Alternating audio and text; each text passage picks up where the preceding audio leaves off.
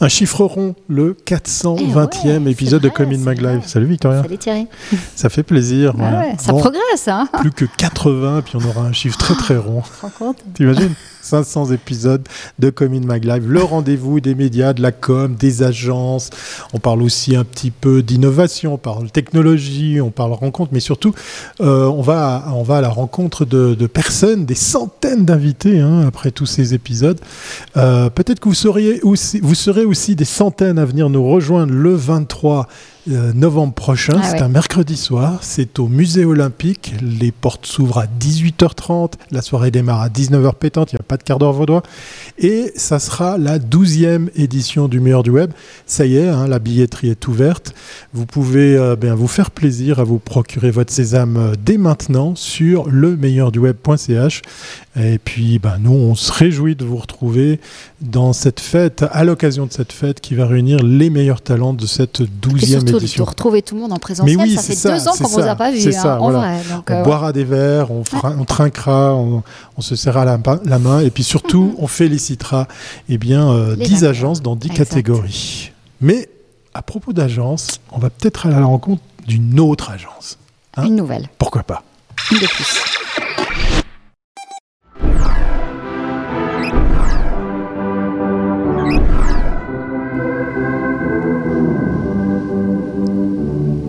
Une autre agence qui est accueillie ici dans un Commune Mag Live. De qui s'agit-il Ah, voilà, ça fait. Victoria? On n'en a jamais parlé, on les a vrai, pas c'est hein. la première fois. Donc aujourd'hui, nous, nous allons à la rencontre de l'agence vaudoise Imagotori.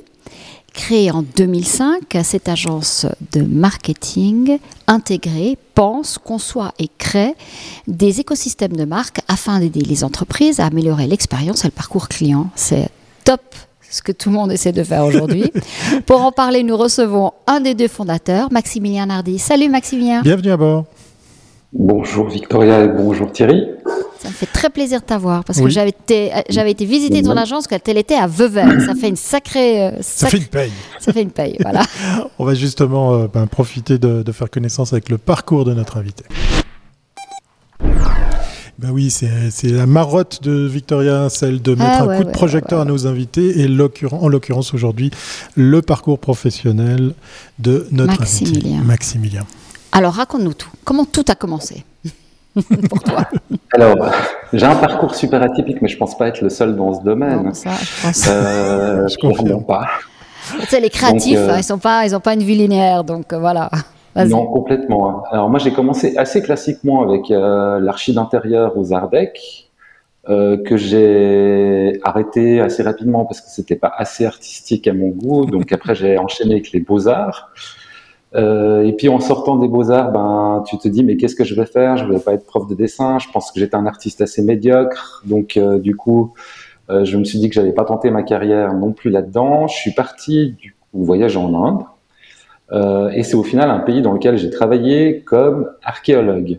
Donc rien à voir avec, Ok, avec mes études de base. Et puis après, ben, je suis rentré, pression familiale faisant, on m'a dit euh, il faut que tu fasses une étude un peu sérieuse qui te donne un vrai travail. Là, je réussissais encore un peu à l'époque, j'avoue. Euh, donc du coup, j'ai fait des études de sociothérapie et puis ben c'est une rencontre. En fait, Imagotori, c'est une rencontre, c'est une rencontre avec Yves, qui est mon associé et euh, qui lui était euh, déjà designer, euh, particulièrement designer packaging. Euh, et puis on, en échangeant nos vues, ben moi je me suis dit il faut que je revienne à entre guillemets mes premiers amours, c'est-à-dire la créa. Donc euh, mon parcours il était pas super linéaire et puis ben du coup il est devenu un peu plus linéaire depuis 17 ans puisque ben on a fondé cette agence en commun ensemble. Et puis ben après on, on se remet toujours en question, on change beaucoup aussi au sein de l'agence. C'est ça qui est assez fou, c'est que le parcours continue à pas être très linéaire parce que ben on a toujours basé euh, le développement de l'agence sur l'écoute de la société et de ce qui nous entoure. Donc du coup, j'ai l'impression d'avoir six parcours dans les 17 dernières années. Je te rassure, C'est le cas tout le monde. Ouais, On a tous tout fait. Alors moi, moi j'ai pas fait l'Alaska pour vendre des frigos, par exemple, mais c'est original. L'archéologie, ah, ok. On a parlé de du nom de l'agence, c'est peut-être l'occasion justement aussi de, de revenir sur son histoire. Et les mauvaises langues pourraient dire Imagotori, ça fait un peu, ça sonne un petit peu magasin ou restaurant de sushi, mais non, c'est pas du tout ça, hein, je crois. Alors raconte-nous tout. Pourquoi déjà ce nom? Et puis après, effectivement, tu as parlé de, de packaging. C'est vrai que vous étiez au départ packaging, retail. Enfin, je te laisse parler. Ouais. Alors c'est vrai que le nom, bah, c'est un tout petit peu la jeunesse de l'agence et l'ADN encore actuel. On n'arrive pas à faire des choses qui n'ont pas trop de sens pour nous. Euh, donc on essaie toujours d'injecter du sens dans ce qu'on fait et c'est hyper important pour nous. Et puis le nom, c'était un tout petit peu euh, la base, donc un peu l'identité qu'on allait euh, donner entre guillemets au monde de la, de la, communication, du marketing et à nos clients, clientes. Et puis ben moi je suis d'origine latine, et puis euh, mon associé est d'origine asiatique. Et puis c'est vrai qu'on avait une passion commune et on a toujours une passion commune un peu pour euh, le minimalisme asiatique, euh, notamment en architecture et dans les espaces. Et puis ben on s'est rendu compte que l'imago, en fait, ben, qui veut dire image en latin clairement, mais dans, dans un sens beaucoup plus large, c'est aussi une représentation que l'on se fait du monde extérieur. Et puis le tori, c'est cette porte qu'on trouve à l'entrée des temples shinto, donc ces deux piliers surmontés un troisième pilier horizontal, qui est là pour délimiter en fait l'espace profane et l'espace sacré. Et puis, ben, pour nous, il y avait un côté quand même sacralisé dans l'image. Alors, ça, ça fait un peu pompeux hein, quand je le dis comme ça, mais il y a quand même dans notre métier, en fait, un, tout petit peu pour nous, ben, ce côté sacré des images qu'on développe pour euh, des marques principalement. Donc, l'imagoterie, c'est un peu une conjonction de ce qu'on est les deux et de ce qu'on pense au final de notre propre métier. Mais alors, quand vous avez démarré l'agence, alors, vous, vous, qu'est-ce, quel était les types de prestations que vous proposiez? Alors, quand on a démarré l'agence, on avait vraiment deux secteurs euh, très distincts. Donc, un secteur euh, FMCG, euh, où on développait essentiellement du packaging, parce qu'il y a un savoir-faire de plus de 30 ans dans ce secteur. Et puis, bien qu'on n'en parle pas souvent, c'est vraiment un métier à part dans, dans le design, très, très, très mhm, clairement. Mhm. euh, on peut pas, euh, on est graphic designer, on est web designer, on est designer indus, c'est quelque chose, mais packaging designer, c'est vraiment un métier à part. Donc Yves avait ses compétences, et puis un autre secteur dans lequel on œuvrait déjà, qui était le secteur en fait du luxe, de l'horlogerie. Donc euh, particulièrement dans tout ce qui est, ben, on appelle merchandising, donc un autre type de packaging. Donc on a commencé sur ces deux piliers euh, en 2005. Oui, justement, j'allais le préciser pour ceux qui nous écoutent en podcast, parce qu'effectivement, le sous-titre de, de cette chronique, c'est euh, depuis 2005 que l'agence existe. Euh, quels ont été les, les, changements notables? Parce que là, on est à l'aube des, des, des, 20 ans, hein, c'est pas très très loin. Mmh. Euh, comment comment tu as vu évoluer justement le, le, le, travail par rapport aux aspirations euh, premières et maintenant 2020 Qu'est-ce qui a changé? Qu'est-ce qui a dû changer? 2022 Oui, j'oublie deux ans carrément. Ouais. Je crois qu'on les a tous oubliés ces deux oui, ans. Oui, j'allais dire, il, y a, il, y a, deux ans, là, on a de la peine à les garder en mémoire. Ouais, je me demande pourquoi. Ça rien passé. Alors, je, pense qu'au niveau des aspirations, de la façon de travailler, pour nous, il n'y a, pas de changement, je dirais, notable. On continue à, à vouloir mettre du sens, à vouloir chercher. On a beaucoup d'angularité euh, sociologique dans le travail qu'on fait auprès des marques.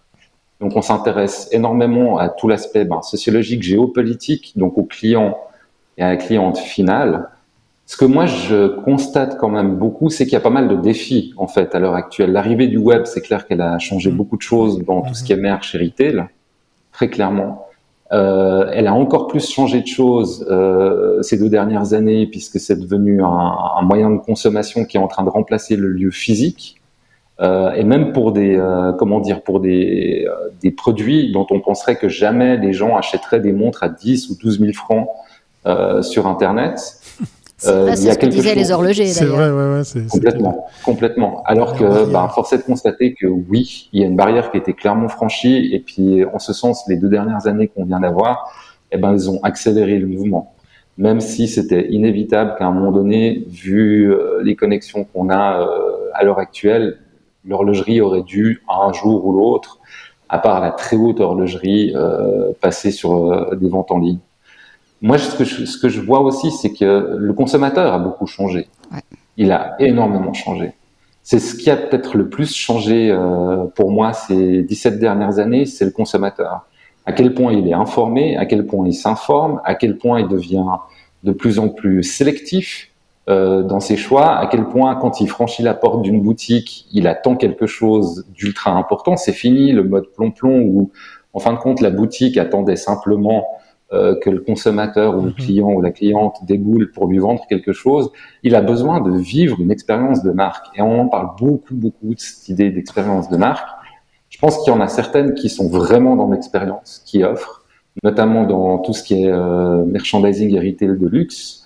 Euh, je pense à Audemars Piguet, par exemple, qui a aussi brisé des codes en passant de on revend chez un réseau de détaillants à boutique propre où déjà le client était en expérience aux appartements, qui est la dernière, euh, qui est comment dire le, bout du bout, je trouve, mais ultra intéressant parce que ça veut dire qu'on décloisonne complètement le secteur dans lequel on est et on offre une expérience complètement différente. Donc pour moi, c'est plutôt le consommateur et la consommatrice qui ont changé ces 17 dernières années et puis, ben, quelque chose qui arrive fort, fort, mais qui a un motif sociétal euh, hyper, euh, hyper à la mode, si j'ose dire, en parlant de mode, c'est toute la durabilité que les marques doivent injecter dans ce qu'elles font.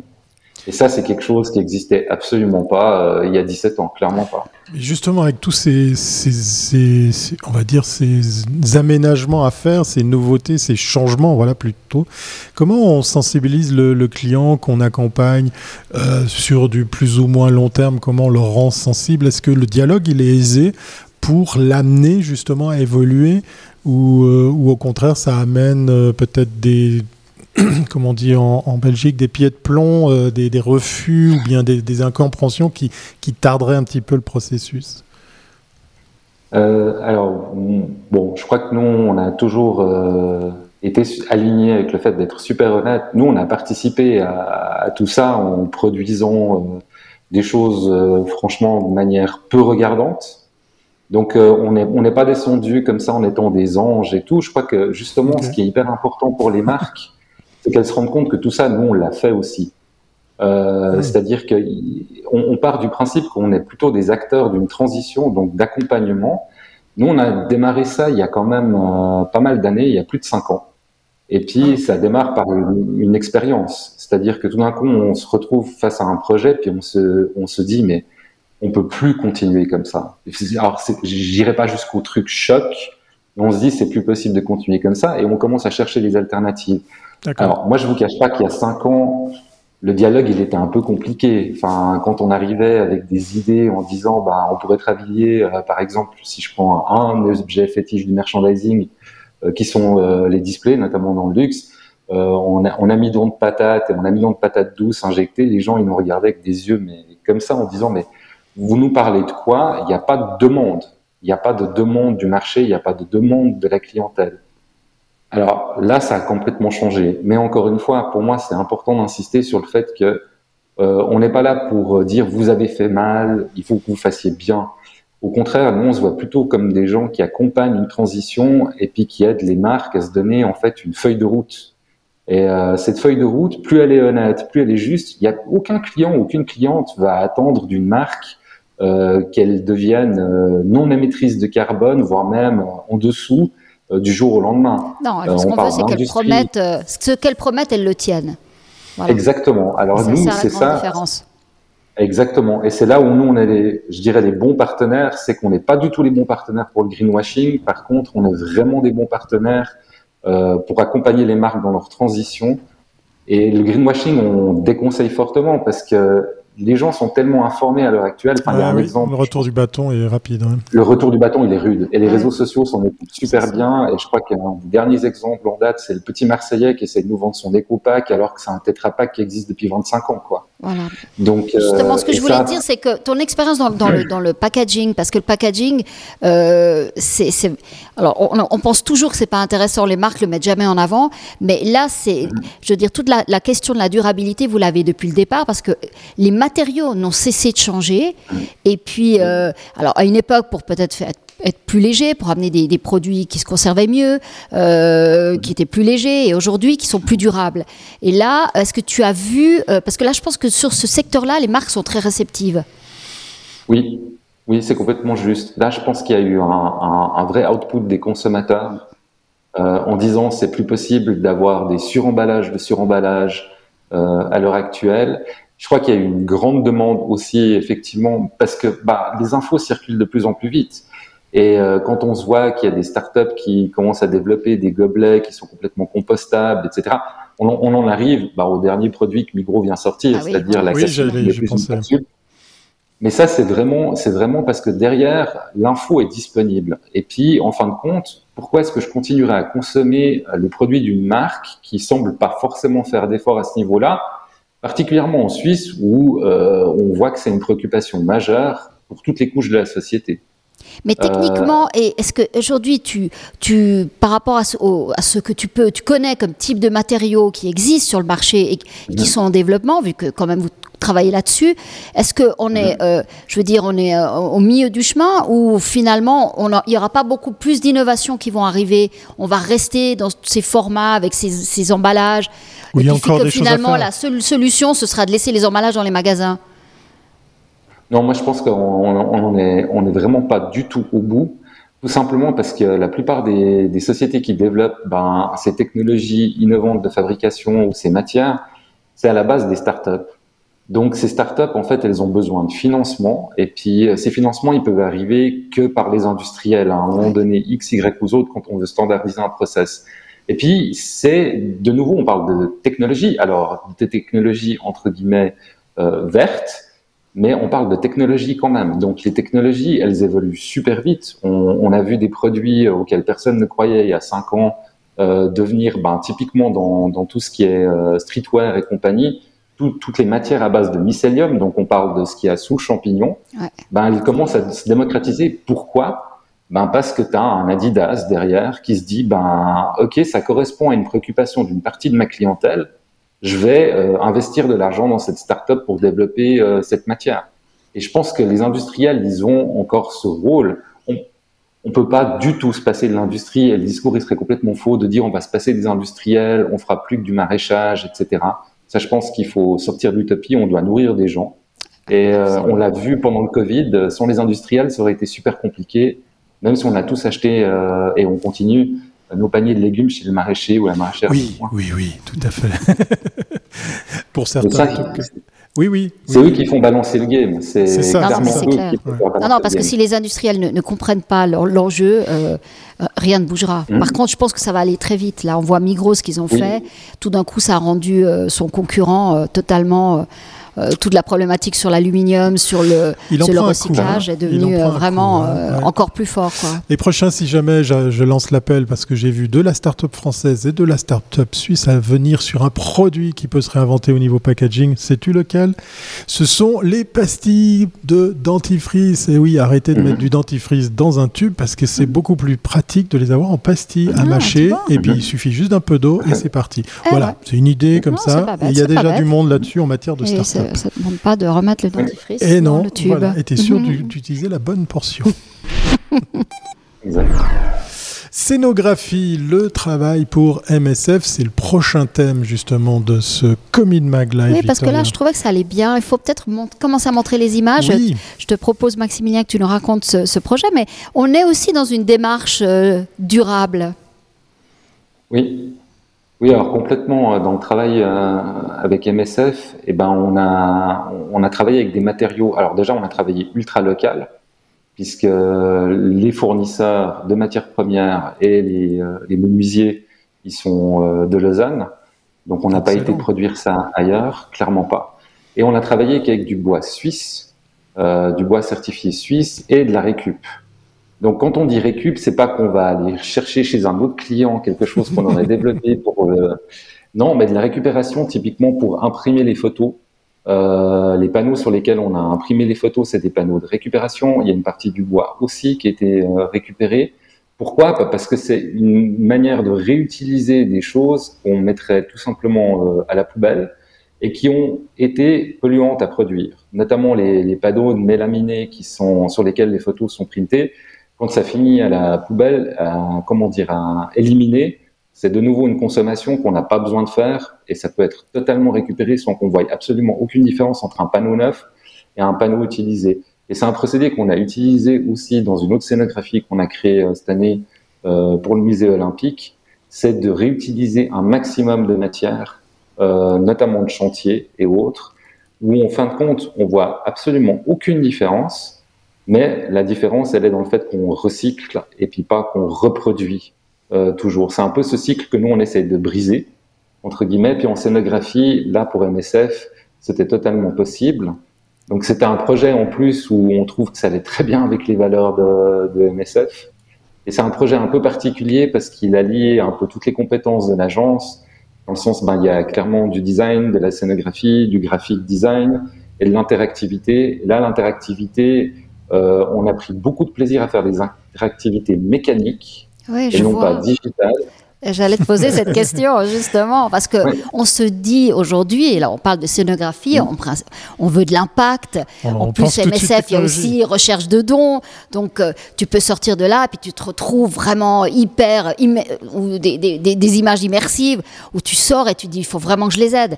Là c'est très en retrait, c'est on fait appel plutôt à, à ton cerveau plutôt qu'à tes émotions. Euh, mhm. C'est une démarche qui était voulue ou c'est une autre Je dirais que c'est une nouvelle piste, ça. Ouais, c'est une nouvelle piste. Puis c'était une piste qui était en fait dans les discussions qu'on a eues avec MSF, qui était hyper intéressante parce que ça reprenait en fait ce qu'est MSF sur le terrain. En, résumé, je crois que tout le monde connaît quasiment Médecins sans frontières. Mais Médecins sans frontières, quand il n'y a plus personne, il y a Médecins sans frontières. Donc, euh, Médecins sans frontières travaille pas avec un IRM hein, sur un théâtre de guerre. Euh, toute cette digitalisation, y compris médicale, c'est quelque chose qu'MSF n'a pas forcément sur place.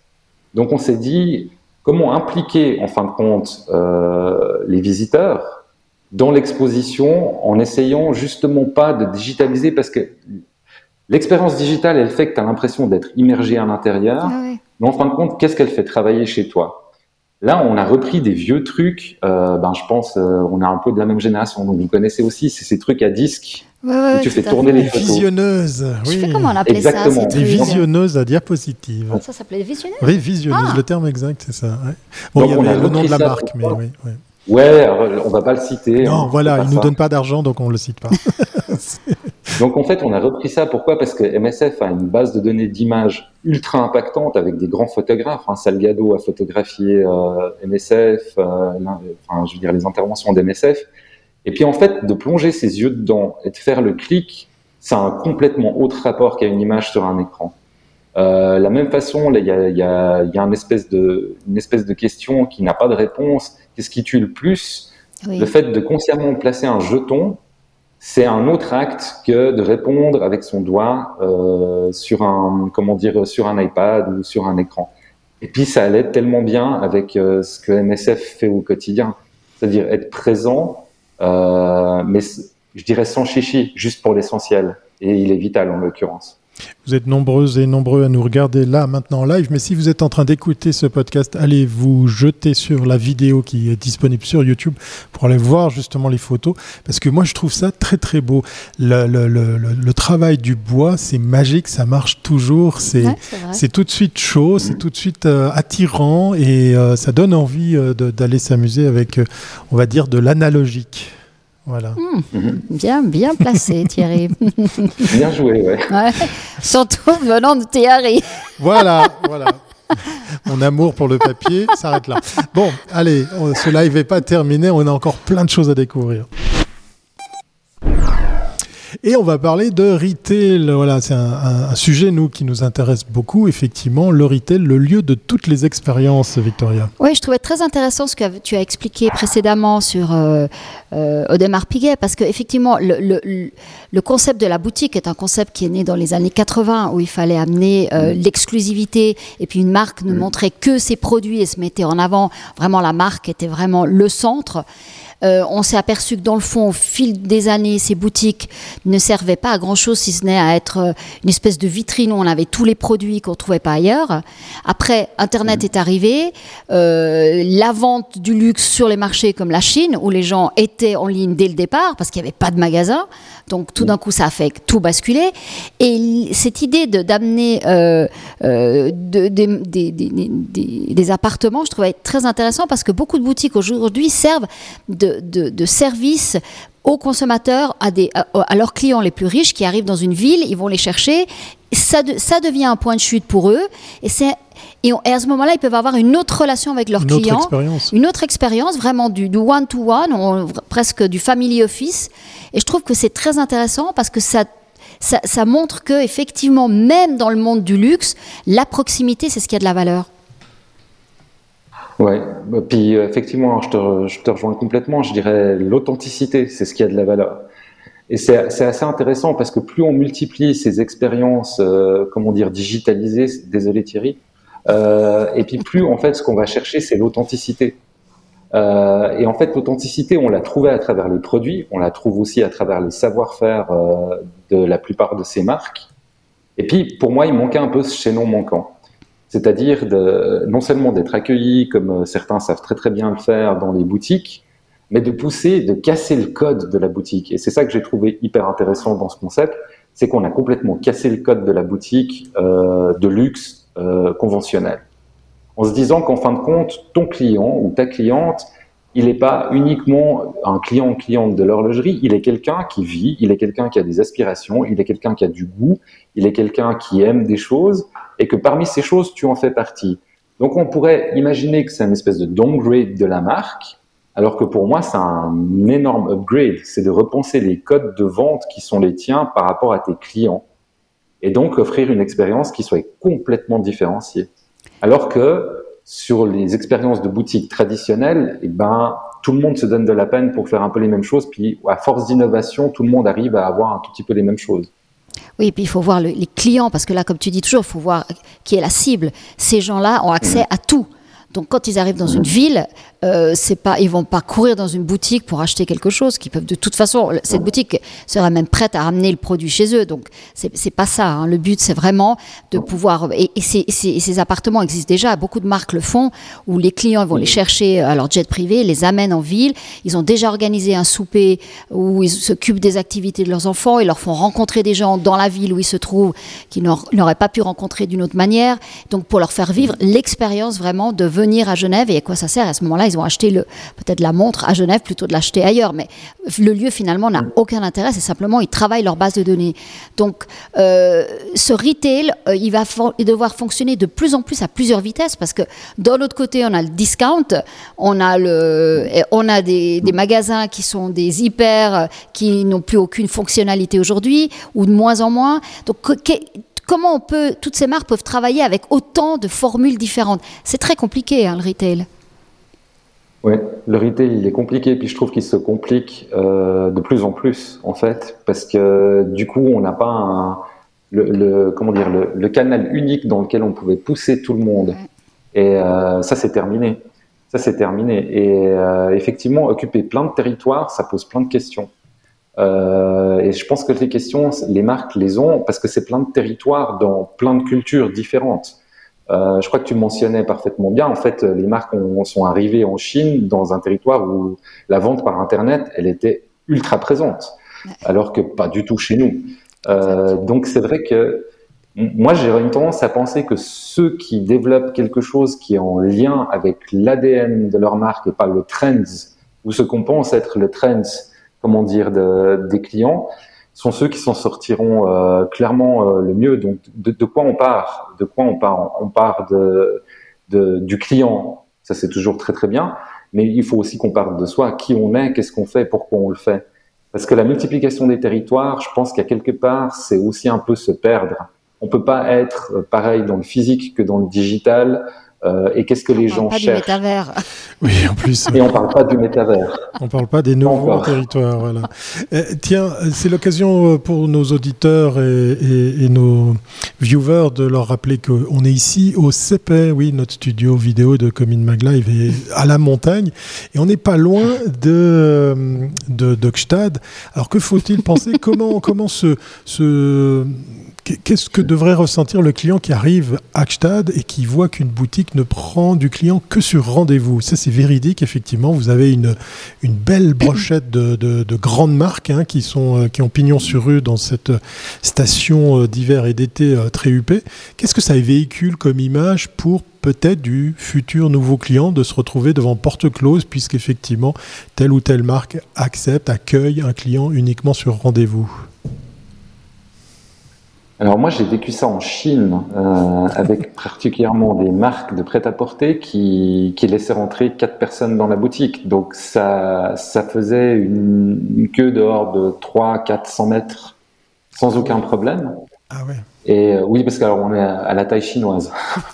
Donc, euh, ça faisait euh, beaucoup de monde qui attendait euh, patiemment, mais il y avait quand même cette idée de créer complètement l'exclusivité. Donc, en fin de compte, on, on, crée une espèce de triple dimension. Il y a le Graal qui est la boutique, donc les quatre ou cinq personnes qui sont à l'intérieur. Il y a le, le, le deuxième niveau, ce sont les personnes qui attendent pour entrer. Et puis après, il y a les personnes qui passent dans la rue. Mmh. Donc ça crée une espèce de, de couche alors si je peux complètement comprendre qu'on ait envie de complètement privatiser son espace et puis de faire que du rendez-vous, je, je m'interroge quand même sur le fait de qu'est-ce que ça crée pour euh, quelqu'un qui se sent ben, du coup rejeté quoi. Euh, et on sait jamais qui on rejette. On sait pas forcément qui on accepte et on sait pas qui on rejette. Donc moi, tu prends la marque Abercrombie Fitch qui faisait que ça avec des petits jeunes, tous ces millennials, mhm.